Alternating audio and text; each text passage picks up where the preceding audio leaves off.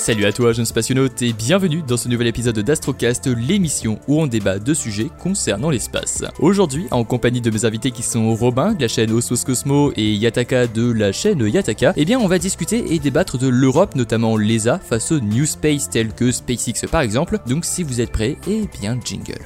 Astrocast, le podcast qui parle de spatial, présenté par la référence astronomique.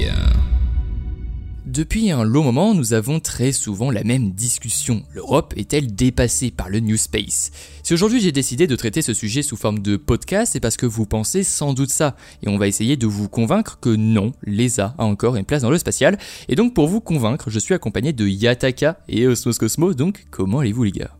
Ah, moi ça va. Et toi, Yataka, comment tu vas? Très très bien et très heureux de participer à cet Astrocast, bien sûr. Eh bien, première Astrocast de Yataka et bonjour, bonjour, bonjour. Romain est assez habitué euh, à ce format. Exceptionnellement pour cet épisode, on va pas avoir de structure particulière, on va vraiment parler comme ça en mode chill de l'ESA avec leur lanceur Ariane 5 et leur futur lanceur Ariane 6, mais aussi de leurs divers lanceurs comme Vega ou Vega C, et des autres lanceurs commerciaux qui leur font de la concurrence tels que la Falcon Heavy de SpaceX par exemple. Donc j'ai envie de vous dire, installez-vous confortablement pour passer un petit moment à nous écouter à propos du sujet intéressant qui l'Europe face au New Space. Donc si vous êtes prêts, eh bien, on est parti.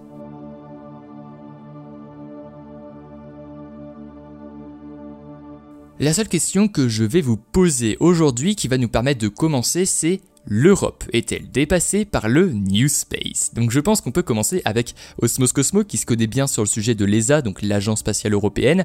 Donc comment répondrais-tu à cette question? Alors je dirais oui et non dans le sens où euh, aujourd'hui euh, l'Europe euh, n'a pas les mêmes technologies et surtout est derrière technologiquement par exemple derrière la Chine ou encore l'Amérique. cependant, elle n'est pas non plus larguée puisque aujourd'hui, elle suit quand même ses avancées technologiques et elle arrive à faire place à ces technologies plus tard. Donc elle a un retard, mais elle n'est pas larguée complètement. elle a juste un peu de retard. Pour moi, c'est ça. Elle, a, elle a toujours une technologie qui reste valable euh, face aux autres. Oui, c'est sûr. Et puis en plus, elle, est quand même là depuis un long moment, l'ESA, on va pas se le cacher. Et, euh, du coup, forcément, euh, elle a beaucoup plus de technologies. les technologies sont beaucoup plus, on va dire, avancées que, que, que, par exemple la Falcon Heavy. Ou la Falcon Heavy, ça va être, être juste trois, trois boosters de, de Falcon 9 assemblés les uns entre les autres. Alors que derrière, l'Ariane 5, c'est vraiment euh, une bête de technologie, on va dire. Vous avez les deux SRB, euh, ouais, si on peut dire ça comme ça, les deux EAP, pardon, euh, sur les côtés, et puis vous avez l'étage central. Enfin, c'est vraiment une association en fait de tous les pays, de, tous les pays européens, et c'est ça aujourd'hui.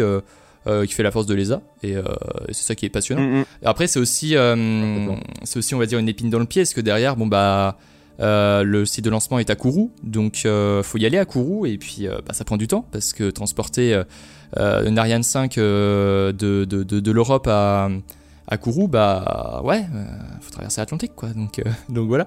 C'est un défi, mais, mais bien sûr ça va avec l'avantage d'avoir Kourou qui est quand même l'une des l'un des ports spatiaux les mieux placés au monde, bien mieux placé que Cap Canaveral. C'est sûr. Oui, on peut à la fois lancer sur les orbites polaires et équatoriales et écliptiques aussi. Et euh, on a un très très bon effet, de fronde. Donc euh, c'est vraiment... Tu peux expliquer un peu euh, l'effet de fronde? Alors l'effet, l'effet de fronde, c'est que si on veut lancer sur une orbite équatoriale, plus on est proche justement de l'équateur, plus on va bénéficier de la vitesse de la rotation de la Terre. C'est comme si la fusée était balancée avec une catapulte, d'où le nom effet de fronde. Donc on, la vitesse, la, fusée a une vitesse initiale meilleure à Kourou plutôt qu'à Cap Canaveral. Ouais, c'est sûr. Bah après on l'a vu on l'a vu euh, récemment, les a annoncé, euh, le, annoncé le, prototype, le programme Themis, si je ne me trompe pas. Euh, pour concurrencer un peu bah, ce New Space, que le New Space, au fond, on ne l'a pas défini, mais c'est les nouvelles entreprises qui se lancent dans, dans le spatial. Donc il y a pas mal d'entreprises en France, d'ailleurs, on n'en parle pas assez, euh, il y a pas mal d'entreprises en France qui veulent, euh, bah, qui, qui, se lancent un peu euh, là-dedans. je pense que le plus bel exemple, c'est Blue Origin, Virgin Galactic, SpaceX, Electron, qui a oui, pas française, oui, tout à fait, pardon. Fais suite à une phrase. Oui, tout à fait. même, même Rocket Lab, Rocket Lab le, premier lanceur, le, premier lancement d'Electron a été fait en, en 2017, donc c'était il y a 4 ans. Euh, c'est très récent, la Falcon, euh, la Falcon 9 c'était en 2010. Euh, les- la NASA, euh, l'ESA, euh, c'est des agences spatiales. En fait, c'est dur aujourd'hui de comparer les deux parce que, euh, enfin, on peut, on peut les comparer. En fait, le, le problème qu'on a, c'est qu'aujourd'hui, on se dit, euh, mais il y a énormément de lancements de, de, de Falcon 9, alors que derrière, euh, l'ESA, depuis le début de l'année, je sais même pas si il y a eu un lancement d'Ariane 5. Il y en a peut-être eu un, mais je crois, je sais pas. Non. L'année dernière, il y en a eu Même 4, l'année je crois. il a, y a en a pas eu eu 4, 5. beaucoup de lancements. Pas plus, hein. Je me demande si c'est pas des lancements au total. Si, euh, Ariane Espace 5, il y en a, y en que a eu lancements 3, je crois. 5, Il y en a hein. eu 3 ou 4. Mais euh, c'est tout en fait. Ouais, et derrière, vous. Il y a eu euh, quelques lancements et Oui, il y a eu, oui, il y a eu quelques lancements de. Soyuz. Derrière, euh, la Falcon 9, il y a eu une vingtaine de lancements par, euh, par an. Enfin, l'année dernière, il y en a eu une vingtaine. Donc, c'est vrai que là, on peut se dire, oui, le SpaceX aujourd'hui, par exemple, est en train de vraiment est en train de, bouffer euh, de bouffer Ariane. Mais le truc, c'est que c'est pas, euh, tu, tu le dis très bien d'ailleurs, Robin, euh, c'est pas en fait, c'est pas le même les mêmes charges utiles qu'on va envoyer à bord d'une Ariane 5 C'est pas les mêmes charges utiles, oui, c'est sûr. Et puis c'est surtout une, une question de point de vue parce que en fait, si on va plutôt du côté américain, on, va plutôt adhérer à une, idéologie américaine, tandis que si on va plutôt euh, Europe, on va plutôt euh, adhérer à une idéologie euh, européenne. Aujourd'hui, ça, part aussi du principe idéologique et de point de vue politique. Aujourd'hui, est-ce qu'on préfère plutôt l'Amérique conquérante ou est-ce qu'on préfère plutôt l'Europe plus soudée et, et aussi ça, les marques, les marques, ça- elles ça recherchent aussi ça tu, dans, dans un lancement par exemple. Elle, ça peut, ça peut les intéresser. Une idéologie, par exemple européenne, euh, c'est plus quelque chose qui vont qui va correspondre à leur idéologie de marque ou à leur idéologie de, de tout ça. Maintenant, bien sûr, il y a le prix de lancement. Euh, si euh, aujourd'hui euh, la- l'Amérique est deux fois moins chère, ils vont se diriger, se diriger vers, euh, vers, vers l'Amérique. Mais si pour deux prix équivalents, on a deux lanceurs différents qui font à peu près la même chose, maintenant, ça va se jouer aussi sur euh, à quelle marque ou à quelle, euh, à quelle, euh, à quelle société on va adhérer pour envoyer la charge utile. Il y a, il y a ça, et puis il y a aussi le fait que la charge utile ait des caractéristiques spécifiques, type le poids, la largeur, tout ça, tout ça. Tout dépend maintenant de, de, de, la charge utile et, du client. Oui, c'est sûr. Et puis, j'ai- bien dit l'Europe, l'ESA, mais euh, aujourd'hui en France, on est, euh, on est quand même assez bon, puisque bah, par exemple, le, euh, la cam, euh, la cam de, de Persévérance a été construite en France, c'est par le CNES, si je ne me trompe pas. Donc, quand je dis l'ESA, voilà, je parle de, de l'Europe, l'Europe en général.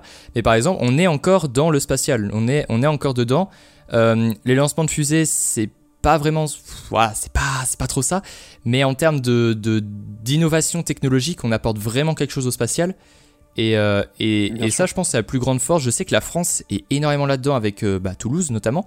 Euh, on est énormément là-dedans, et ça, faut pas l'oublier. Normalement, il y a, d'ailleurs, il y a la vidéo de d'Amixem là sur le, la chaîne de, de, de SpaceX que- qui, est, qui, qui est sortie et qui montre bien, c'était sur les, les débris spatiaux, qui montre bien qu'aujourd'hui, nous, on est euh, novateurs sur euh, les débris spatiaux. On a vraiment des, règles là-dessus que, euh, par exemple, l'Amérique n'a pas ou n'a pas déployé totalement.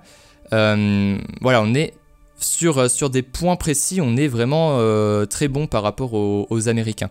Bon, là, on s'éloigne un peu du, sujet, mais, Bah non, je trouve pas, je trouve pas qu'on s'éloigne du sujet, puisque aujourd'hui, quand on parle d'espace, on considère souvent que quand on investit des milliards d'euros, c'est généralement pour faire des fusées, alors que ça peut être soit du satellite, soit des technologies embarquées, ou encore plein d'autres matériels scientifiques, mais c'est pas forcément que des fusées. Et les gens, euh, quand ils parlent de spatial, ils parlent de fusées de manière générale, alors que ben oui, on n'a pas de fusée qui décolle en France métropolitaine.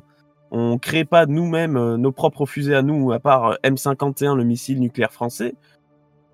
Mais on a d'autres choses qui sont euh, de l'ordre de la technologie scientifique dans l'espace. Et aujourd'hui, les gens ne le voient pas assez parce que c'est pas assez médiatisé. On médiatise souvent la, une phase de lancement et on voit jamais une phase de lancement française. Par contre, on voit euh, très souvent euh, un rover de la NASA ou un rover tout ça américain, mais on voit pas les technologies françaises embarquées dedans et même les technologies européennes classiques. Et je trouve que c'est dommage parce qu'on parle peut-être trop des lanceurs, mais peut-être pas assez des, des outils scientifiques de l'Europe. Et, et voilà. Ouais, c'est ce que je trouve. D'ailleurs, tant, euh, tant qu'on parle euh, du, du New Space et qu'on s'éloigne un peu des lanceurs, le New Space, ce n'est pas que des lanceurs. C'est aussi un truc qu'on oublie euh, relativement souvent, c'est les modules spatiaux. Alors bien sûr, la demande est beaucoup plus faible, mais euh, côté américain, euh, il y a du New, Sp- du New Space à ce niveau-là. Et je pense que là-dessus, euh, l'Europe et la France est particulièrement compétitive avec une excellente expérience dans la conception de modules et de véhicules spatiaux, comme la TV, le module Ouais. Columbus qui est sur l'ISS. Et la preuve en est que sur la future station spatiale de la NASA, qui sera autour de la Lune, il y aura entre 1 et 2 modules qui seront euh, produits par l'Europe, dont un qui sera probablement français. C'est ça. Euh, Et il faut, il faut comprendre quelque chose aussi, c'est que dans l'Ariane 6, on a maintenant la capacité, hein, on a la capacité aussi, euh, et c'est Ariane qui le dit, euh, d'emporter un ATV. Et dans, les dans la brochure de l'Ariane 6, on peut voir qu'il y a un ATV sous C'est une c'est quoi un ATV Ce qui... Un ATV, c'est un module, c'est un module européen euh, qui, pou- qui peut s'arrimer sur la station spatiale, euh, soit à une autre, euh, enfin, à une autre station qui serait en orbite lunaire. Dans cette brochure, et- on, peut, le- on peut voir clairement l'ATV. Donc, est-ce qu'il y aurait clairement une idée derrière Ariane Space et Ariane Group euh, de lancer un ATV Eh ben, Probablement, parce que ce serait pas dans la brochure sinon. Alors, d'ailleurs, pour, pour parler de la TV vite fait, hein, c'est le plus gros euh, cargo automatisé euh, qui, qui ait existé. Il y en a eu 6 qui ont été construits, qui ont été lancés par Ariane 5. Ils avaient pour but de ravitailler l'ISS. Donc, ils étaient, ils étaient limite essentiels, euh, vu qu'il n'y avait pas euh, la, enfin, pas la Crew Dragon, mais le cargo Dragon, et il n'y avait pas la navette spatiale. On avait besoin de la TV. Ah, ça veut dire que l'ESA a euh, déjà euh, ravitaillé euh, l'ISS. Enfin. Bien sûr. Et ouais, oui. ok. Ah bah ça je savais pas du tout. D'ailleurs, la TV, il est vraiment énorme, hein, en termes de taille. Ok. Et il était lancé, euh, il était lancé euh, par une fusée euh, européenne ou? Ariane 5. Ariane 5 Oui, Ariane 5. J'ai plus euh, les. C'est euh, vers les dates en 2011 tête. quand il y a eu quand il y a eu la coupure entre enfin quand, Ah, quand oui. ils ont arrêté les, D'accord, ok. les navettes spatiales. Ah oui, donc. euh, Ouais. Ah oui, d'accord, ok. Je pensais. euh, ok. Ah, D'ailleurs, tant, qu'on parle de modules, les navettes spatiales, euh, pour euh, mener leur- leurs expériences en orbite, elles avaient des modules, elles emportaient avec elles des modules européens. Et pareil, pour transporter du cargo, elles, elles avaient souvent des petits modules européens qui étaient réutilisables. Voilà. Ouais. Du coup, on est vraiment, euh, ouais, on est vraiment dans euh, plus, euh, on n'est pas, on n'est pas en fait plus lancement, mais plus, euh, ouais, innovation quoi. Et euh, Voilà, apport, techno- scientifique euh, important. euh. Ouais, non, c'est c'est cool. Et d'ailleurs, faut, faut, bah, genre, je, je le rappelle, mais Thomas Pesquet euh, repartira euh, dans, dans l'espace euh, le mois prochain, donc euh, en avril. Euh, normalement, la date là, c'est le, le 20 avril, je crois minimum, ou le 22. Euh, Oui, je crois. donc, euh, donc ça, c'est c'est plutôt cool. Euh, on peut aussi parler du, du rover ExoMars, bien sûr. Euh, ExoMars de, Qui a de- été 2022, retardé, oui, qui a été bon. Retardé, bien sûr, à cause de, de la crise sanitaire. Euh, mais qui devrait euh, décoller, euh, décoller en 2022. Je sais même pas par quel lanceur d'ailleurs. Ça doit être par une Ariane 5 sans doute. Je crois que c'est une Ariane Ou 5. Ariane mais, 6. euh, Ah bah non, Ariane 6 sera à peine en activité. Non, Ariane 6, c'est. non, je crois pas. Et d'ailleurs, la mission ExoMars, ce sera en collaboration avec Roscosmos. Ah, d'accord. Étonnamment, j'ai l'impression, j'ai l'impression que l'ESA a une assez bonne euh, Oui, moi aussi, je complicité trouve. avec Roscosmos, puisqu'il lance euh, quand même le Soyuz depuis Kourou, euh, ce qui est plutôt remarquable. Tout à fait. Et du coup, euh, bah, ça serait le, le- le premier rover euro- euh, européen Euh, pas. oui, ça, totalement serait- européen. Déjà, ça serait Ouais, si la Chine n'arrive pas à euh, atterrir, euh, disons, à réussi, réussit pas à atterrir sur Mars avec la mission qu'ils ont envoyée euh, euh, Tianwen 1, je crois. cette année, Tianwen 1, je crois que c'est comme ça qu'elle s'appelle. Et euh, l'ESA et les Russes euh, avec l'ESA euh, seraient les premiers non-américains à réussir à poser euh, un objet sur une autre planète que Mars. Ce qui est quand même Euh, plutôt sur notre stylé. planète tout court. Oui, sur euh, ailleurs que, que la Oui, Lune, sur quoi, notre on va planète dire. que la Terre, sur notre planète que la Terre, excusez-moi. Et euh, Euh, oui. ouais, non, ça risque d'être. euh, bah, on devait le voir, ouais, décoller cette année avec les nombreux, les nombreuses missions, là, les trois missions qui ont été laissées l'été dernier. Bon, malheureusement, il y, a eu- il y a eu un peu de retard. Mais euh, de toute façon, en fait, le problème qu'il y a, c'est qu'aujourd'hui, c'est le problème avec toutes les agences spatiales, en fait. hein. Euh, le problème, c'est l'administratif, et ça, ça a toujours été. Euh, et c'est le problème qu'il n'y a pas le New Space, par exemple, que si, je prends l'exemple de SpaceX, mais si SpaceX a envie de lancer là maintenant une Falcon 9, euh, faut bien évidemment les accords euh, de la FAA, euh, faut plusieurs euh, autres accords, mais c'est moins, c'est moins important que Contraignant. oui, voilà, c'est moins contraignant, on va dire, que, que la NASA. Euh, et, euh, et le plus gros problème qu'a SpaceX, c'est la météo. Donc, euh, c'est pas, pas, voilà, c'est pas euh, très. Pour le Starship, ah aussi, mais. Bah pour le Starship, euh, on peut en parler vite fait, mais j'aimerais bien en parler avec vous parce que vraiment, quand j'ai vu ça, voilà. Mais il voulait lancer du coup, parce que je crois qu'Elon veut faire une colonie euh, euh, sur Mars en 2050 d'un million euh, d'ha- d'habitants. Et je me disais, du coup, Mhm. euh, faut qu'il lance, il disait qu'il pouvait fabriquer 100 Starships par an.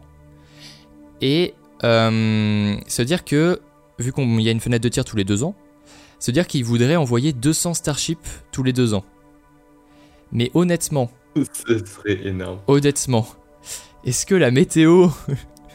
Euh, non mais honnêtement, ils ont lancé une vingtaine de Falcon 9 On va cette année. trois par jour. Euh, ouais, faut Non mais c'est énorme. Ou alors faut La avoir fenêtre- la énormément fenêtre, de... d'à peine deux mois. Oui, c'est ça. Faut avoir, De faut quoi, avoir énormément de. c'est des- ça, c'est ça, oui, tout à fait. Mais après, ils ont les moyens. hein. partir comme Ils ont les moyens, mais euh... oh, t'imagines le truc C'est Ah, ça le problème, c'est que en fait, on sait pas, on sait, on sait pas si c'est réel ou pas, parce que de toute manière, enfin si c'est réel, on sait qu'il a cette ambition, mais euh, on- il a les moyens techniques, il a les moyens financiers euh, de pouvoir réaliser ça. Maintenant, il y a déjà la météo, mais il y a surtout euh, bah, le fait, euh, est-ce que, est-ce que c'est quand, c'est quand même un projet énorme Est-ce que ça va pas se casser la gueule? Oui. Bon, après, c'est pas, c'est pas le sujet de notre, podcast, de notre podcast, mais c'est vrai que c'est très intéressant comme sujet. Oui, tout à fait. Parce que oui, oui, c'est sûr. Mais ça, c'est des, des projets que euh, seul, on va dire, seule une, euh, une entreprise privée peut avoir. Parce que aujourd'hui, euh, l'Europe jamais elle va dire ah bah oui, on aura un million de personnes euh, sur Mars en, 2020 en 2050. Euh, aujourd'hui, en fait, Ah, euh, L'ESA, l'ESA avait quand même fait un truc Oui, avec presque le- comparable, c'était le Moon le Moon Village. Village, ouais. LOL bah après, ouais, ouais. ouf. Après, euh, c'est pas, c'est, enfin, ils, ils- veulent quand même euh, arriver de manière permanente sur, sur la Lune, donc, euh, La Lune, ouais.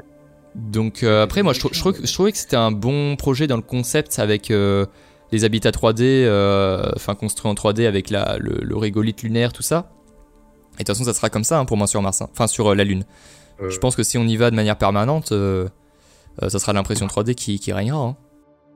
Oui, même dans l'espace, c'est l'impression en 3D qui règne. hein. C'est sûr. Donc euh, non, l'Europe a quand même pas mal d'idées. Le problème, c'est que maintenant, euh, bah, c'est le temps et on le voit avec la NASA. euh, le nombre de retards qu'il y a, c'est- abusé. Et puis, enfin, ouais, il y, a- il y a énormément de retards dans le développement du, du SLS, par exemple.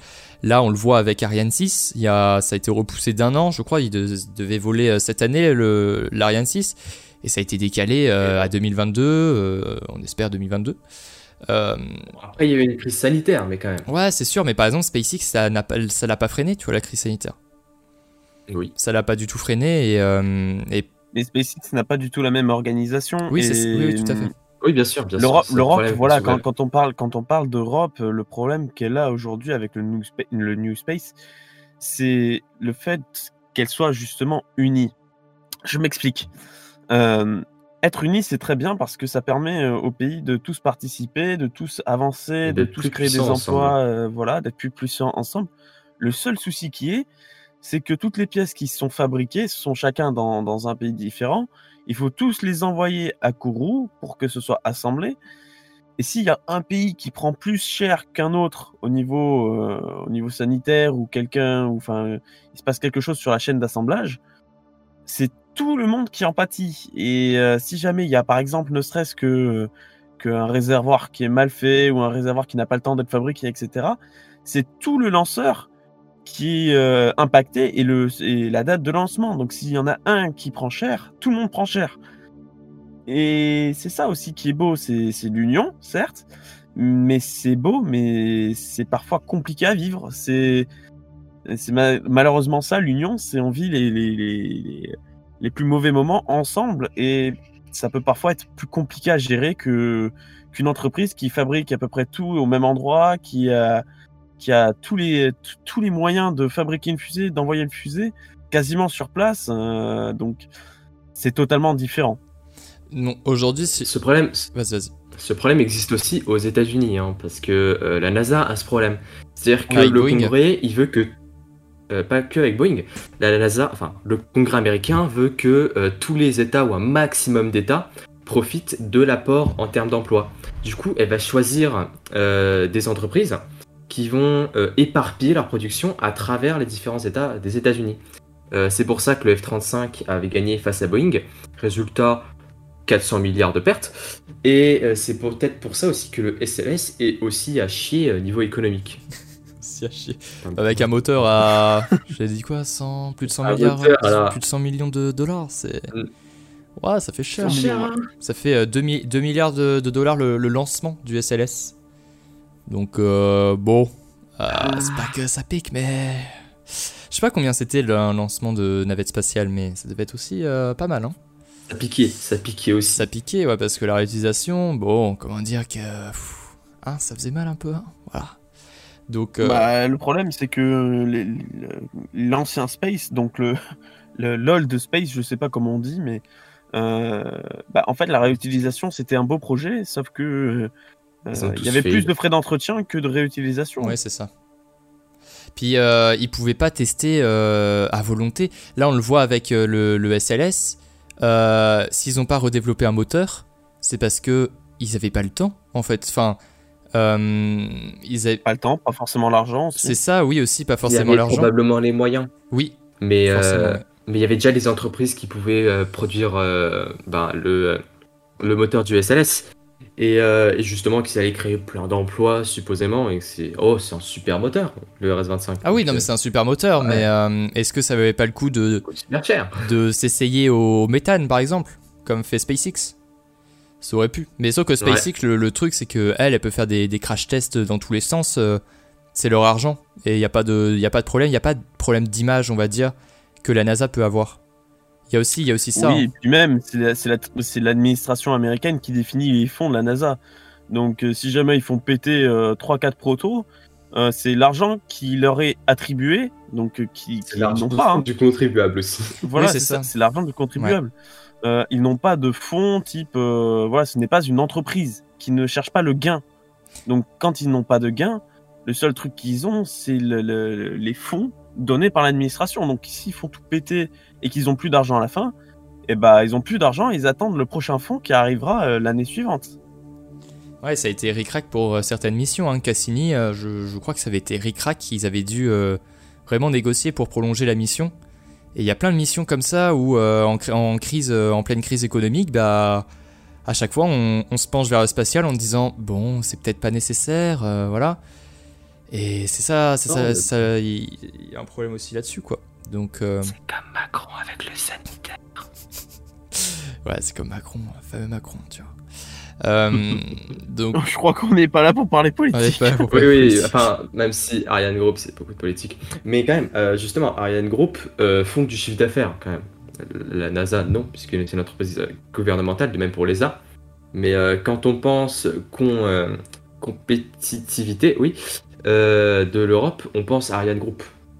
Et en mhm. l'occurrence, même si Ariane Group, ils reçoivent des fonds gouvernementaux, ils font aussi du chiffre d'affaires. Donc c'est important pour eux de faire du chiffre d'affaires. Est-ce qu'on on peut euh, faire la différence Enfin, est-ce que vous pouvez expliquer la différence entre Ariane Group et Ariane Space? J'ai jamais compris, vraiment. Ariane Group, Ariane Group, en gros, ce sont, ce sont ceux qui vont développer les technologies. Ariane Espace, c'est ceux qui vont gérer les lancements. Est-ce qu'on peut dire que Ariane Espace est une filiale d'Ariane Group ou c'est deux entités un peu différentes? Ça, c'est une bonne question. Parce que je me suis toujours dit Ariane Group, moi je non, me suis dit... Ariane Group, si j'ai bien compris, Ariane Group est une filiale euh, d'Ariane Space. Oui, je pense, hein, parce qu'ils ont. Ariane Group, c'est plusieurs entreprises, genre Airbus, Safran, des trucs italiens ou allemands. Euh, par contre, Ariane, qu'est-ce que c'est? Ben, ah, Robin, je te laisse ça. Ariane Espace, bah Ariane Espace, c'est ceux qui gèrent les lancements, c'est ceux qui gèrent les clients, qui gèrent les commandes.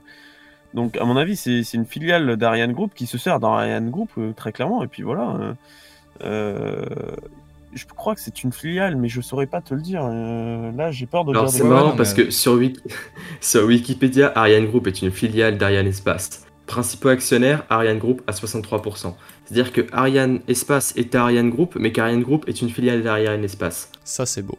Joli bordel. Ça- mais c'est vrai que les deux, à Mais chaque oui, fois, c'est- Ariane- c'est compliqué à comprendre. Donc, euh, Euh, mais oui, mais Ariane Espace gère quand même les lancements, les clients, tout ça, la coopération. Et Ariane Espace, ils construisent des fusées.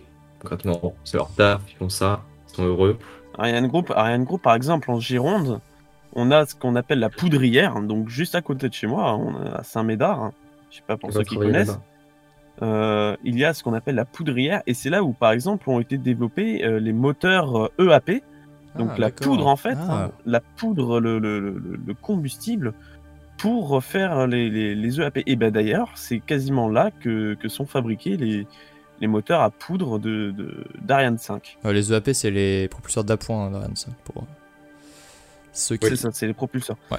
Maintenant, Les ils deux sont pas fabriqués directement là-bas, puisque bah, très clairement, c'est c'est un peu compliqué, mais c'est là où a été inventée la technologie, enfin où- là où ils ont fait la recherche pour euh, le- le- les EAP. Est-ce que Ariane Group, sur le long terme, euh, peut tenir face euh, au New Space? Est-ce qu'elle peut tenir face euh, aux lanceurs naissants indiens Est-ce qu'elle peut tenir face au New Space américain, chinois, néo-zélandais? Euh, C'est ça la question en réalité. Ouais, c'est vrai. Et moi, je pense que sur le long terme, Ariane Space elle va se faire graille. Elle va perdre euh, une grande partie de ses clients. Est-ce que tu Elle penses que la solution qu'ils ont eue avec euh, Themis, parce que j'étais pas allé jusqu'au bout, mais est-ce que tu penses que la solution de faire un lanceur réutilisable est la solution? Est-ce que ça va être rentable je en fait pour que, eux? Je pense que euh, Ariane Next et les Ariane Next plutôt, Ariane Next et, et les prototypes qu'il va y avoir avant, Timis, tout ça, euh, c'est la solution. Le problème, c'est qu'actuellement, à peu près tout le monde euh, chez Ariane Espace est sur Ariane 6, donc il n'y a, a pas beaucoup de ressources dessus, même s'il y a eu vite fait des prototypes. Et donc ça arrivait trop tard, et d'ici là, Ariane Espace aura probablement perdu beaucoup de ses clients qu'elle avait gagnés en des décennies de travail acharné. Et ça va être très très difficile euh, de revenir sur les chapeaux de roue. Quoi. Donc tu veux dire qu'elle est, un... Bah, elle est un peu bloquée un peu, euh, Ariane euh, Aujourd'hui, l'ESA est un peu... Ben, je, je pense que l'ESA, euh, sur les 2-3 prochaines décennies, va perdre sa place de leader, mais qu'elle pourrait le regagner si elle se concentre sur de nouvelles technologies et qu'elle prend des risques pour les appliquer, même si on voit que très clairement au niveau de l'organisation c'est très très compliqué, voire impossible. Mais il n'y a plus le choix maintenant, c'est c'est le capitalisme, quoi. Faut, prendre des risques. Moi, moi, je pense que Ariane, euh, Ariane Espace euh, et l'Europe a énormément d'avenir devant elle, justement. Et je pense pas qu'ils vont se faire, euh, comme tu dis, gras et manger, ou du moins en partie. Parce que il y a effectivement une demande dans tout ce qui est orbite basse, orbite géostationnaire qui est en augmentation, orbite géostationnaire moins quand même. hein. Euh, Mais aujourd'hui, la nanotechnologie, donc le fait de pouvoir créer des technologies de plus en plus petites, face à Ariane qui propose un lanceur encore plus gros, encore plus puissant, euh, ça pose un différentiel. Mais ce différentiel va être comblé par quelque chose qu'on oublie trop souvent, c'est que euh, aujourd'hui la course à la Lune, la course à Mars, la course à Vénus, la course à tout ce qui est interplanétaire est aujourd'hui en fulgurante augmentation. Et quand on a un lanceur qui est aussi lourd, qui peut proposer justement d'aller vers Vénus, Mars euh, ou tout ça, et ben c'est justement là où le, les autres lanceurs ne sont pas forcément euh, aussi bons. Il y a la Chine qui va proposer euh, un lanceur très très gros qui lui aura cette capacité-là. L'Inde, je crois qu'ils en ont un. Tout ce qui est américain, ils en ont un ou deux. Et l'Europe en a un. Et si l'Europe a des missions qui sont importantes, comme ils savent qu'ils ont une, une très très grande... euh, comment je dirais ça Euh, Bah là, bah là déjà on a on a James Webb qui a été euh, qui, qui est fait Oui, pour voilà, l'Ariane mais 5. qui- qui a été sélectionné ouais. par l'Ariane 5 parce que euh, l'Ariane 5 est fiable. Voilà, c'était le mot que je cherchais. Comme Ariane 6, on saura qu'elle est un peu- qu'elle sera fiable normalement, hein, puisque Ariane Espace a un très gros. Elle a une très belle expérience dans tout ce qui est fiabilité, etc. Si l'Ariane 6 a la même fiabilité, on pourra lui confier des missions de plus en plus importantes. Maintenant, euh, tout ce qui est euh, au niveau de, de l'orbite euh, basse terrestre, etc., elle va se faire prendre des parts de marché inévitablement. Euh, les satellites sont de plus en plus petits, de moins en moins lourds, alors que l'Ariane 6 propose des trucs toujours plus, plus puissants et toujours plus lourds. Ouais, c'est sûr. Après, pour moi, Ariane 6 n'a quasiment aucun, euh, aucun avenir, en fait, sur le long terme du moins. Parce que, en fait, comme euh, je crois Ariane 2 et Ariane 3, ils ont été lancés très très peu, euh, il y a très très peu de commandes en fait pour Ariane 6. Actuellement, ils ont quoi 6 clients pour Ariane 6 pour les pour les Je crois que le premier lancement d'Ariane 6, il n'y a pas de clients actuellement. Puisqu'il n'y a plus OneWeb comme client. Euh, là, ça va être chaud quand même, trouver du monde pour tester l'Ariane 6. Parce que, euh, ok, sur le long terme, elle risque d'être fiable. Mais comme l'Ariane 5, je pense que dans les premiers lancements, elle va y avoir des échecs. hein. Et si elle a pas de quoi se faire ses griffes, ça va être compliqué pour la suite. Peut-être que Bah, ce serait peut-être justement une mission.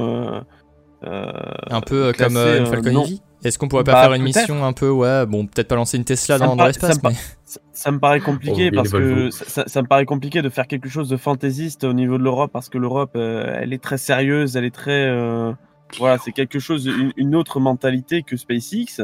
La NASA est très sérieuse, l'Europe est très Ah, c'est sérieuse. les agences spatiales, beaucoup c'est- plus c'est dans normal. la fantaisie. Voilà, euh, la SpaceX c'est beaucoup plus dans la fantaisie.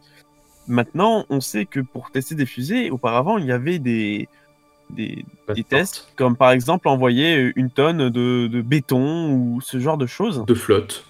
ou de flotte ou je ne sais quoi encore, pour tester une fusée.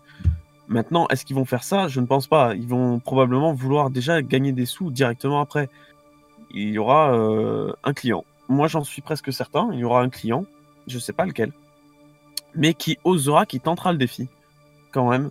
Euh, mais une, entreprise qui, qui a de l'avenir, pas une entreprise qui crée un satellite et qui joue sa, sa vie là-dessus, quoi. ouais, ouais, je vois, ouais, je vois ce que tu veux dire. Oui, une entreprise qui de toute façon euh, essaie et si ça échoue, euh, de toute façon, elle a les moyens de, de remonter, quoi.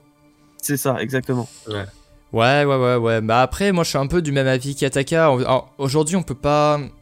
Je, je comprends, mais c'est vrai que là, aujourd'hui, la vision qu'on a de l'ESA, c'est. Euh... C'est assez vague, en fait. Si elle reconstruit un. L'Ariane 6, enfin, l'Ariane 6, elle, elle fait un nouveau lanceur, qui est déjà, moi, je trouve, euh, déjà dépassé, en fait, par. euh, Avant qu'il ait volé, on ça. a l'impression qu'il est dépassé.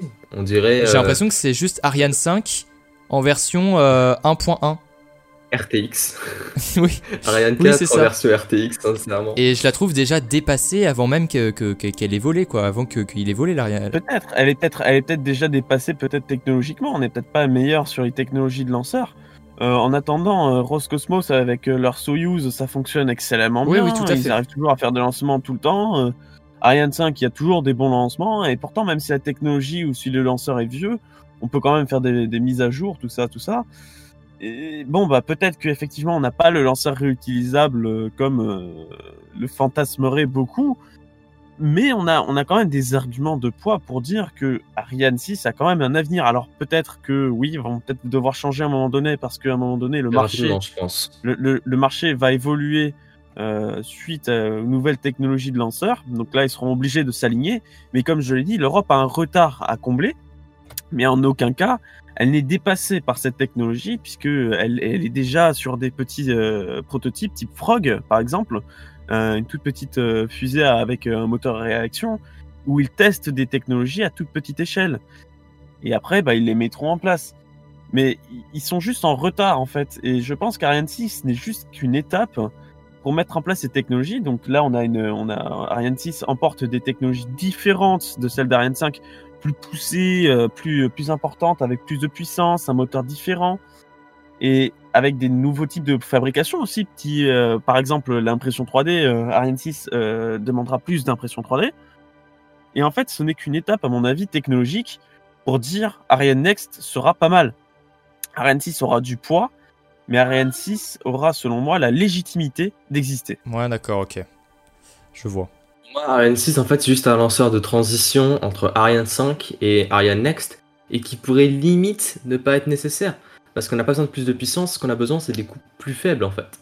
Euh, je pourrais limite comparer ça entre le décalage qu'a eu euh, le euh, Airbus quand il a lancé son A380. Il disait ouais, un avion plus gros pour lancer, pour faire voler plus de gens, ça, ça va être cool, c'est ce que tout le monde veut. Sauf qu'en fait, bah, ça coûtait juste trop cher pour tout le monde. Et l'Ariane 6, c'est un peu la même chose, tu vois. Tu peux lancer plus, mais ça va te coûter plus cher. Ouais, mais il y a eu, Ah, des- il y a eu c'est- pas mal de clients pour la 380 au départ. Puis après, bon, bah, ça- départ. épuisé. Voilà, donc je pense que Il a quelques années, quoi. oui, Et l'Ariane 6, pour moi, ça va être la même chose. ça va être la même chose, mais en attendant, ils ont quand même gagné de l'argent. Et euh, Non. Selon moi- Airbus selon a perdu moi, avec ça. Avec- ouais, c'est pas, c'est pas vraiment comparable, mais euh, c'est pour une image. Et je pense que Ariane Espace risque de perdre un peu d'argent euh, avec Ariane 6. Si bon, il- je crois pas qu'ils partagent beaucoup leur compte, mais quand même. Euh, Est-ce que la solution, ça serait pas le fameux lanceur Vega Le fameux? C'est vrai que on parle pas de Vega depuis le On début. parle pas de Vega. Est-ce que qu'aujourd'hui, Vega Vega, C, oui, ça sera, le- ça sera bah, encore Vega 1.1. Sur version. Euh, Est-ce que vous pensez. Enfin, aujourd'hui, moi je pense que ça aurait été bien qu'ils mettent juste un premier étage réutilisable sur, euh, sur Vega, quoi. Genre, pour moi, c'est. comment, c'est- ça- comment- ça- on peut, ça- comment on peut le faire euh, réutiliser si Des c'est parachutes. si- Parachute, Euh, ça me paraît compliqué. la navette spatiale, la navette spatiale, euh, oui, au début, c'est vrai. elle essayait de récupérer euh, ses, euh, ses boosters. C'était resté dans la mer, on les Ouais, lavait, ouais, ouais. tout ouais, ça, on les ouais. On les remplissait. Bah, jusqu'à, euh, jusqu'au problème de Challenger, je crois. Euh, oui, je crois. Euh, Après, je, crois. sais pas si. Parce qu'ils ont réglé le problème de joint et trucs comme ça, mais je sais pas après s'ils ont retenté euh, les amérissages, je sais plus. Je, je sais pas du tout. Je pense Mais pas. oui, c'est vrai que les, les deux, le 2 SRB revenaient, revenaient sur Terre, ouais. Revenaient dans l'eau, quoi. Et donc, je ça- pense pas que le futur de Vega ce soit la réutilisation. Peut-être la réutilisation de la coiffe à la limite. Mais de, du premier étage, ça rajouterait peut-être inutilement de la complexité. Ouais, mais du coup, à quoi, Mais à quoi il sert, quoi C'est ça le. À quoi il sert, il sert, il- à avoir à l'Europe l'accès l'accès à l'orbite basse sans pour autant avoir euh, l'ut- l'utilisation d'un d'un moteur- d'un- d'un lanceur qui coûte très cher type Ariane 5. Vega Oui. c'est un c'est un c'est un lanceur de, de capacité moyenne, un peu moyenne basse hein, quand même, mais euh, pour des orbites euh, classiques et ça permet de limiter les frais et en même temps de Ouais, rajouter une nouvelle offre. Si on a des clients qui ont des satellites euh, plus petits, euh, plus légers, voire même euh, si on veut lancer une grappe de microsatellites, je pense que Vega est une très très bonne option. Euh, Très bonne les étages à poudre, alors, il y a Soyuz les étages encore, à- hein. Aussi, bien sûr, bien sûr, il y a Soyuz. Les étages à poudre, ça coûte vraiment pas cher et je pense que l'Europe les maîtrise très très bien. Euh, même si c'est une technologie relativement simple, hein, tellement simple que si vous cherchez sur YouTube, vous pourrez en faire vous-même. Mais euh, Oui, Mais ouais. enfin, la, la complexité du, du- de la complexité de la poudre de, de, de- ce carburant-là est quand même beaucoup plus complexe. Alors oui, on peut faire un truc euh, simple avec du sucre et, euh, et, et du nitrate, du du nitrate. Mais fabriquer un vrai carburant pour fusée, ça a été un vrai défi. Les, les recherches et développements dans, dans tout ce qui est euh, booster à poudre sont extrêmement importantes. Par contre, c'est vrai que c'est un gain énorme lors de, lors, de, lors du lancement, puisque ça coûte pas très cher à fabriquer. Après, Ouais. par contre, on n'a pas de, on n'a pas, par exemple, la modulation de poussée. On a, on n'a pas, euh, on peut pas éteindre le moteur en cours de route. On peut ni même le rallumer. C'est compliqué. Après, justement, pour moi, c'est là la prochaine euh, évolution de Vega, ce serait euh, remplacer un euh, des quatre étages par un étage euh, qui pourrait moduler sa poussée. Ah, Il y en a un, je crois. Ils ont le Zephyr 23. hein. Le, le dernier, je crois qu'il a ergol liquide. Oui, la Ergol liquide, Ah, c'est autant le pour Zephyr moi. 23. Autant pour moi. Ouais. Ah, je pensais que c'était pas le cas. C'est si, C'est ce ouais. qui avait d'ailleurs provoqué Ouais. la perte, euh, la perte, euh, la perte de la charge utile euh, il y a un an, il me c'est à semble. cause d'une inversion de câble. changer, alors. Incroyable. Ce qui est un peu con. c'est à cause de l'Italie, je crois. hein, si je me trompe pas. Je crois que c'était l'Italie qui avait fait l'erreur. participant. et voilà, et voilà pourquoi, pourquoi ça pourrait être intéressant l'impression 3D. Ça éviterait de, de, de- d'avoir toutes ces, tous ces câbles, ces problèmes. euh, C'est ça. Ça permet de gagner du poids aussi. Tout- et du poids aussi. Ça permettrait de gagner du poids. Tout à fait. Et du coup, Vega Après- C, elle va apporter quoi vraiment réellement en fait? Parce qu'aujourd'hui, Vega, cette année, il y a eu co- il y a eu combien de, de lancements de Vega Il y en a eu deux, Alors, Vega C, si je dis pas de conneries, je sais. si je dis pas de conneries, c'est euh, le premier étage, ça va être un booster d'Ariane 6. Donc Mhm. logiquement, il devrait gagner en efficacité. D'accord. Et Vega, eux, encore, euh, j'imagine qu'ils vont gagner en efficacité euh, et en puissance. Mais euh, ouais, l'évolution de Vega, ça pourrait être réduire le poids, augmenter l'efficacité, mais sinon, à part ça, euh, Augmenter l'efficacité, réduire le, le poids et puis baisser les les, coûts. Les les parce que voilà, c'est le, le Vega, il est utilisé avec pas mal de boosters à poudre, donc forcément, ça fait baisser les coûts. C'est un, c'est c'est un lanceur qui est assez euh, finalement fiable et peu cher. Bon, même s'il a eu quelques incidents fiable, bon, non, fiable, pas trop, je trouve. Enfin, Oui, il a eu comparé au Soyuz Ariane 5, euh, bon, Après, c'est sûr. deux échecs sur 17 Bien vols, sûr, mais il y avait eu- pas fou. il y a eu d'autres Vega auparavant. Il y a eu d'autres Vega auparavant et Oui, oui. voilà. En fait, 4 étages, c'est très, très, c'est relatif, c'est très très efficace, je dirais même plus. Euh, mais ça apporte beaucoup de problèmes, euh, ajouter de la complexité, ça ajouter euh, des chances qu'il y ait quelque chose qui fail. En l'occurrence, bah, deux fois ça a fail et euh, les a pris cher, niveau moula. Niveau boula. On utilise des termes très scientifiques ici. Bien sûr. Mais euh, peut-être que l'avenir euh, de l'Europe euh, se joue peut-être dans Vega parce que aujourd'hui, aujourd'hui, il y a beaucoup d'entreprises qui se lancent, bah, qui se lancent dans les satellites, dans les, les choses comme ça parce que c'est beaucoup plus accessible que il y a que par exemple pendant la guerre froide. Pendant la guerre froide, c'était vraiment pas du tout accessible. Et aujourd'hui, on peut, on peut, enfin, on peut, il faut quand même avoir les moyens, mais on peut lancer. Si euh, vous avez suffisamment d'argent, oui, c'est vous ça. pouvez envoyer euh, votre stylo bic en orbite. hein. Oui, non mais imagine, mais c'est un exemple, mais on, voilà, on peut lancer des, des choses à peu près à un coût assez raisonnable. Du coup, Vega Ouais. peut être la solution et peut euh, rendre euh, l'Europe, on va dire, plus jeune. Moi, je trouve que Vega, ça fait que l'Europe est jeune, je trouve.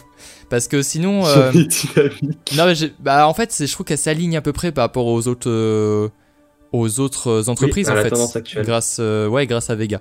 Donc certes, c'est pas réutilisable, mais d'un autre côté, ça permet de, de s'ouvrir à, à un, un marché de, de- de petits satellites, quoi. Ouais, c'est s'ouvrir un nouveau marché sur lequel euh, l'Europe peut peut-être euh, euh, dominer euh, Rocket Lab, parce que pour l'instant c'est plus Rocket Lab qui domine, hein, on va Oui, pas se tout à mentir. fait.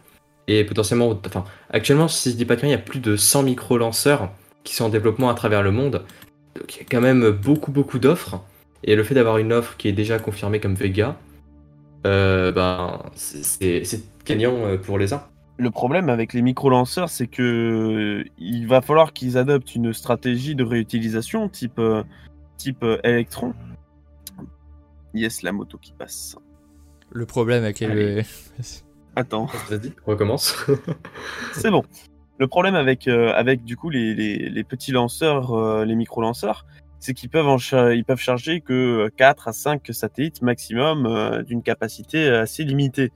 S'ils utilisent la réutilisation, ça devient beaucoup plus intéressant parce que là, les coûts deviennent vraiment euh, ridicules. Maintenant, Vega, ça peut emporter pas mal de satellites à la fois, de pas mal de, de- de petits satellites, de nanosatellites, etc.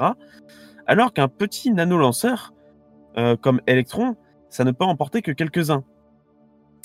Moi, pour moi, ça devient très intéressant euh, que Vega soit là, parce que justement, ça permet d'emporter beaucoup plus de satellites et donc d'emporter pas mal d'offres et moi, de demandes.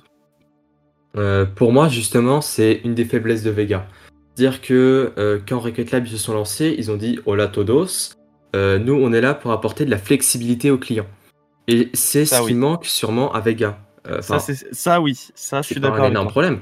Mais le fait d'avoir un petit lanceur, c'est euh, t'as un ou deux, peut-être trois clients qui payent vraiment pas cher, mais qui ont choix d'une orbite précise et relativement tôt. Alors que sur Vega ou des lanceurs encore plus lourds, ils auraient peut-être euh, choix entre trois orbites et euh, des dates dans 2, 3, 4, 5 ans. Ce, que, ce que justement a révolutionné Rocket Lab et ce que beaucoup d'autres entreprises, euh, beaucoup d'entreprises ont enchaîné derrière. Bon, on l'a vu avec la. Falcon 9, là, avec Transporter One, euh, le nombre de satellites qui a été envoyé, euh, ça a été euh, incroyable. hein. Mais les clients, euh, on leur a limite imposé une orbite et ils n'ont pas eu le choix de la date, quoi. Après, peut-être que ça n'a pas été fait comme ça, c'est juste que euh, l'orbite a été décidée, et puis il y a des clients, ils ont fait Ah bah oui, euh, l'orbite me, me correspond, euh, let's go quoi. Oui, je pense. sûr, on n'a pas possible tous les détails. Comme ça. On n'a pas, on n'a pas les détails oui, de, de comment ça se Mais passe. euh, même avant, avant Transporter One et des lancements qui avaient euh, pour unique but de balancer des, des microsatellites, euh, ben ceux qui voulaient lancer des smallsats, ils étaient obligés d'être en charge utile secondaire et ils n'avaient pas un choix précis d'orbite ni de date. Ce qui n'était pas ouf. Et justement, bah, du coup, pour revenir à, à Electron et Vega, c'est ce qu'ils sont censés apporter, c'est de la flexibilité. Mm, mm. C'est, Je suis d'accord. C'est, clair. Donc, euh, on verra. On verra. Ah, Je sais pas si vous voulez euh, ajouter quelque chose, mais on verra de toute façon dans, dans- dans le futur. euh, du coup, l'ESA, comment. Mais aujourd'hui, aujourd'hui, l'ESA est en retard. est là. Elle est là. Oui, les a est là, mais en retard. Elle est là. Il y a encore son logo qui passe dans mes vidéos. Oui. Après, bon. Mais en fait, on est là. Pour moi, l'ESA, c'est euh, la technologie, c'est l'apport technologique, moins que les lancements. Les lancements, en fait, c'est limite. euh, oubliez les frérots, c'est pas pour vous en fait. ça. Mais euh, enfin, pas pour l'instant en tout cas. On verra avec euh, Ariane Next si ça apporte vraiment quelque chose parce qu'aujourd'hui, il y a tellement de concurrence qu'il faut apporter quelque chose de vraiment nouveau en fait. Avec un prix vraiment. vraiment. euh, ouais, enfin. Ouais, avec un prix abordable quoi. euh, Un prix. euh, un meilleur prix quoi. Que les concurrents. Donc, euh, donc voilà, on verra, on verra dans, dans le futur, hein, de toute façon. Mais, euh, mais là, déjà, voilà, il y a pas mal de projets que, que, que, l'Europe a, comme, bah, du coup, le, comme le lancement de James Webb. Et ça, c'est des, c'est des charges utiles que jamais SpaceX aura, sans doute.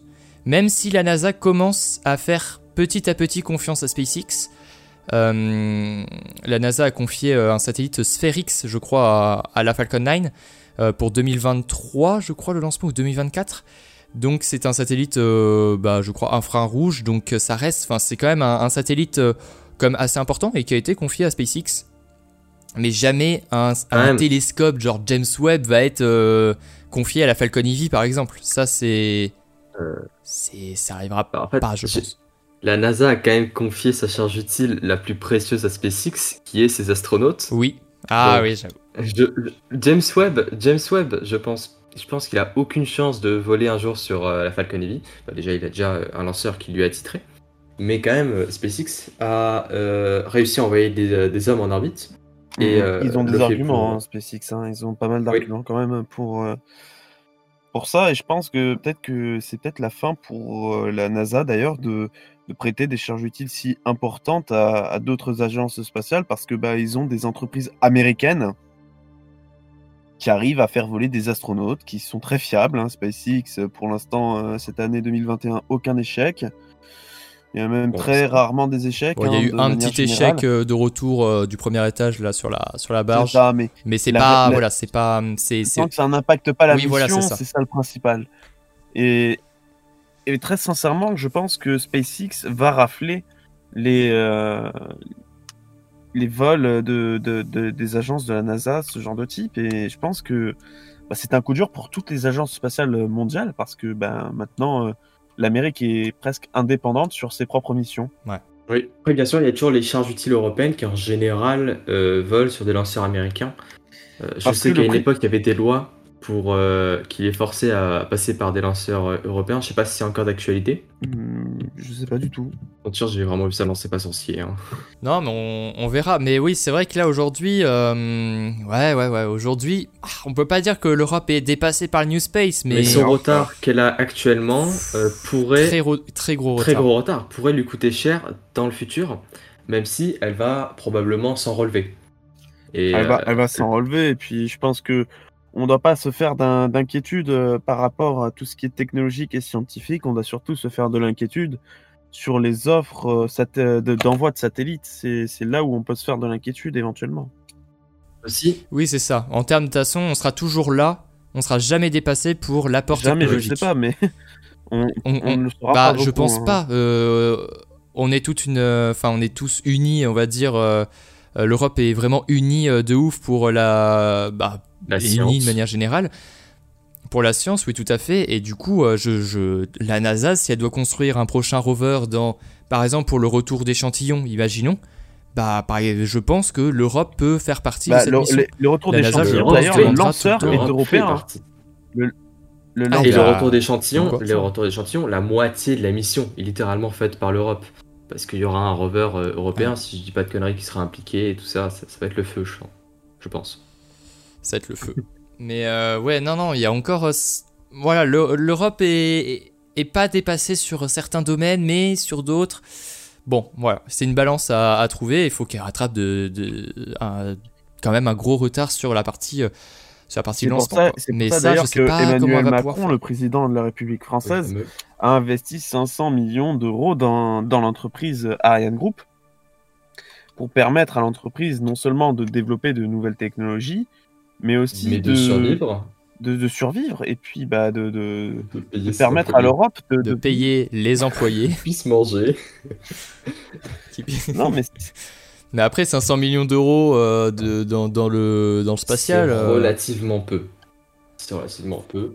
c'est peu. C'est déjà ça, mais c'est peu. Genre les Américains ils sentent leur, leur économie affaiblie, bon, 2000 milliards, qu'est-ce que c'est? Mais après, voilà, c'est pas. Oui, c'est- pas comparable, quoi. Comparer les États-Unis à l'Europe, à la euh, France. ouais, c'est compliqué. Hein. Oui, à la France, Mais pardon, à la oui. France, c'est vrai que c'est pas le même délire. Ouais, voilà. Mais on est, euh, on est vraiment euh, dans le. Et ça, c'est vraiment une grande particularité de la France, c'est euh, qu'on est vraiment dedans, quoi. Avec le CNES, on est. Et on est, bah, on est vraiment dans l'espacial, et ça, ça fait, ça fait Oui. plaisir. Donc, C'est pas forcément économique, mais malgré son expertise dans tout ce qui est les modules pressurisés, spatiaux, tout ça, euh, l'ESA n'a encore jamais fait euh, de vaisseau habité. Et pour moi, là-dessus, ce serait quand même vachement intéressant que euh, l'ESA se penche sur la bah, elle question. avait un projet euh, de navette Oui, bien spatiale, je sûr, crois. elle avait euh, le projet Hermès, mais euh, bon, c'est un peu mort, quoi. Bon, euh, après, est-ce que c'est vraiment nécessaire Je pense pas que ce soit nécessaire, mais c'est quand même à peu près tous les, euh, les programmes gouvernementaux euh, de vaisseaux habités. C'est pas nécessaire, tu peux envoyer une Crew Dragon, mais est-ce que c'est stylé euh, d'avoir ton vaisseau national? Oui. bah, de toute façon, pourquoi tu euh, le fais pas Et non, mais il y a quand ouais, même. mais l'ESA, si elle doit. euh, Il y a quand même aussi, euh, en plus du, du symbole fierté nationale, tout ça, c'est quand même euh, de la souveraineté en quelque sorte. Être obligé de passer par SpaceX, être obligé de prendre un Soyuz par exemple, c'est ça limite quand même vachement les, les applications. genre. Bah honnêtement, entre passer par SpaceX et le Soyuz, je pense que la NASA choisira vraiment le, le Soyuz. quoi. Oui. Donc, euh, si, si elle doit choisir quelque chose, ça sera dans tous les cas le Soyuz, parce que comme on l'a dit, voilà, ils ont une très bonne coopération. Tu la parles de l'ESA, euh, pas de la NASA, hein, on est d'accord. Oui, oui. Oui, pardon, oui, l'ESA, l'ESA, oui, oui, pardon. Oui, oui, non, mais l'ESA, oui, si elle doit euh, passer pour... euh, Mais de toute façon, aujourd'hui, euh, l'ESA passe par la NASA, et la NASA passe par euh, SpaceX pour euh, Ouais. les astronautes. Et donc, euh, leurs spationautes, on va dire. Donc euh, aujourd'hui, en fait, tout se passe, euh, tout se passe par euh, la NASA. Donc euh, la NASA est vraiment... euh, Sauf pour les Russes. truc, Enfin, les Russes sont toujours Ouais, les avant c'était les Russes, ouais. Voilà. Et aujourd'hui, euh, ouais, aujourd'hui, voilà, ils sont, ils sont encore des, même, euh, même les, les Russes sont dépassés par, par SpaceX. Les. Russes, technologiquement, ils sont loin quand même. Ouais, Ils sont très très loin. Ils sont loin, mais ça Ah oui, fonctionne. Ah, Mais ils sont loin, c'est vrai. C'est le stick, j'ai envie de te dire, mais ça marche. Et là, quand ils ont vu SpaceX arriver et tout, ils ont fait Oula. Ah, euh, Houston, ça va être, ça va être compliqué. Là. Houston, we have a Parce que problem. eux, ils étaient, mais ils étaient bien, ils étaient sur euh, avec leur petit Soyuz, ça fonctionnait bien, euh, l'argent, l'argent petit Et puis là, ils se sont fait doubler. Bam, comme ça. Donc euh, la Russie aussi a... La Russie, on en a pas parlé, mais la Russie aussi euh, pris cher. hein. La Russie prend, prend cher aussi. Est-ce qu'on peut même... euh, moi, je dirais que je trouve que l'Europe, l'ESA et Roscosmos, je trouve que c'est les mêmes entités. Ah, Non, non, ouais, non, c'est pas. Enfin, je trouve que... Non, non, non, mais c'est pas ce que je voulais dire, mais ce que je veux dire, c'est Ah, que... les deux, ils coopèrent tellement qu'on dirait que c'est Euh, les mêmes. Roscosmos, euh, ils sont... on coopère, mais on coopère pas non plus des masses. hein. On coopère beaucoup plus avec la NASA que Roscosmos. hein. On, on lance, on Ouais, lance ouais, quand même vois, un Soyuz depuis la France, j'ai envie de te dire. Oui, mais ça, ça oui, oui. c'est juste économique parce que, en fait, c'est un deal économique entre la Russie et la France. Parce que d'un autre côté, ça arrange la Russie de lancer un Soyuz, de fabriquer un Soyuz et de, le- de le vendre. D'un autre côté, ça, ça, ça, ça permet à l'Europe d'avoir un lanceur en plus, d'avoir un lanceur économique et de permettre de lancer en plus. C'est une offre en plus qui permet du coup aux clients de venir. Donc en fait, euh, d'un autre côté, on se main dans la main, c'est gagnant-gagnant. Maintenant, euh, Bien sûr. je veux dire, c'est pas pour ça qu'ils coopèrent non plus de, des masses, c'est juste euh, Après- économiquement gagnant pour les deux. Le rover euh, Rosalind Franklin, Franklin, je sais pas comment tu prononces ça sincèrement, il va quand même oui, euh, oui. atterrir avec un atterrisseur russe et pas américain. Alors que euh, les Américains ont une expertise juste monumentale pour ce qui est d'atterrir sur Mars. Oui, Oui, ça aurait peut-être coûté c'est le seul y arriver. si t'avais demandé, euh, si t'avais demandé aux Américains de nous construire un, un, un Skycrane ou je ne sais quoi encore. un atterrisseur. Ça aurait Ah, mais été les Russes, ils rien fait. mille fois plus cher. Les Russes, les seules fois qu'ils ont essayé, euh, ils se sont crachés, donc. bon. Non, il se- euh, il y, a, il y a une fois ils ont réussi, Oui, oui, mais ça n'a pas répondu. Voilà, c'est ça. Mars 3, Ah, Mars 3 a voilà. répondu Donc, pendant euh, euh, quelques secondes, puis c'était. rapide. Oui, il voilà, c'est Mars haut, là. 3, ouais. Et il est parti. Ouais, je suis sur Mars, laissez-moi tranquille. Donc, euh, bon, on verra. Je pense qu'on a assez répondu à la question. Est-ce que ça vous a convaincu? Euh, Je sais pas. Euh, J'espère. Euh, mais on est toujours là. Euh, L'ESA est toujours là. Et j'espère qu'on sera encore là dans les prochaines décennies. On l'espère. On verra qui a raison. Est-ce que Robin a raison? Est-ce que Yataka a raison? Est-ce que l'ESA va se faire graille? Bien sûr. Ou alors non. Euh, Ariane Next est la solution. Moi, je pense et, que, euh, enfin, pour faire et- une conclusion, je pense que le- l'ESA perd, euh, perd inévitablement des parts de marché. euh, le- L'ESA a un retard et donc ça, ça lui fait défaut. Maintenant, ils ont- Maintenant, ils ont les capacités de répondre à ce, à ce retard et ils vont utiliser ce retard pour se remettre à niveau. Maintenant, est-ce que de là à dire qu'ils vont reprendre une place de leader? Je ne pense pas. Très sincèrement, même si l'Europe, c'est un projet que j'aime beaucoup. Ah, je, ils vont pas être premiers pas. top 1, mais ils seront pas euh, les premiers, je pense. Je pense qu'ils vont se réaligner, mais euh, ils vont avoir une période creuse et après, bah, ça va repartir de plus belle euh, jusqu'à s'aligner aux autres concurrents. Voilà.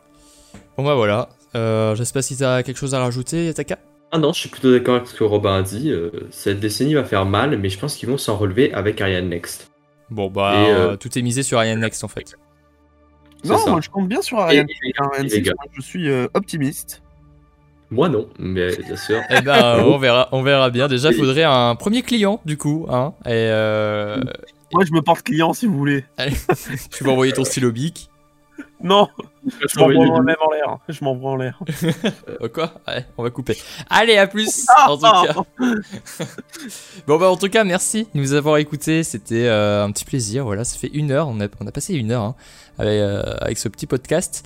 Et donc euh, bah, n'hésitez pas à aller euh, vous abonner à la chaîne de Osmos Cosmos, son but est juste d'avoir un abonné cette année, donc de lui faire passer les 352. Euh, D'ici là peut-être qu'il aura passé les 352 et donc n'allez pas vous abonner à sa chaîne si c'est le cas. Pour Yataka, bah, il a déjà assez d'abonnés, est-ce que on a besoin de faire sa pub? Absolument pas. Donc allez vous abonner à la chaîne de euh, Osmos Cosmo. Voilà. Vous tapez Osmos Cosmo, vous tapez Yataka sur YouTube, vous vous abonnez en balle, bam bam bam.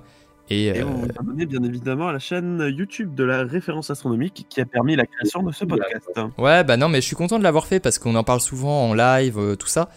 Et là, c'était intéressant d'en débattre un petit peu. euh, voilà, c'était intéressant. Je trouve ça euh, pas piqué d'un ton, comme on dit bien sûr dans le milieu.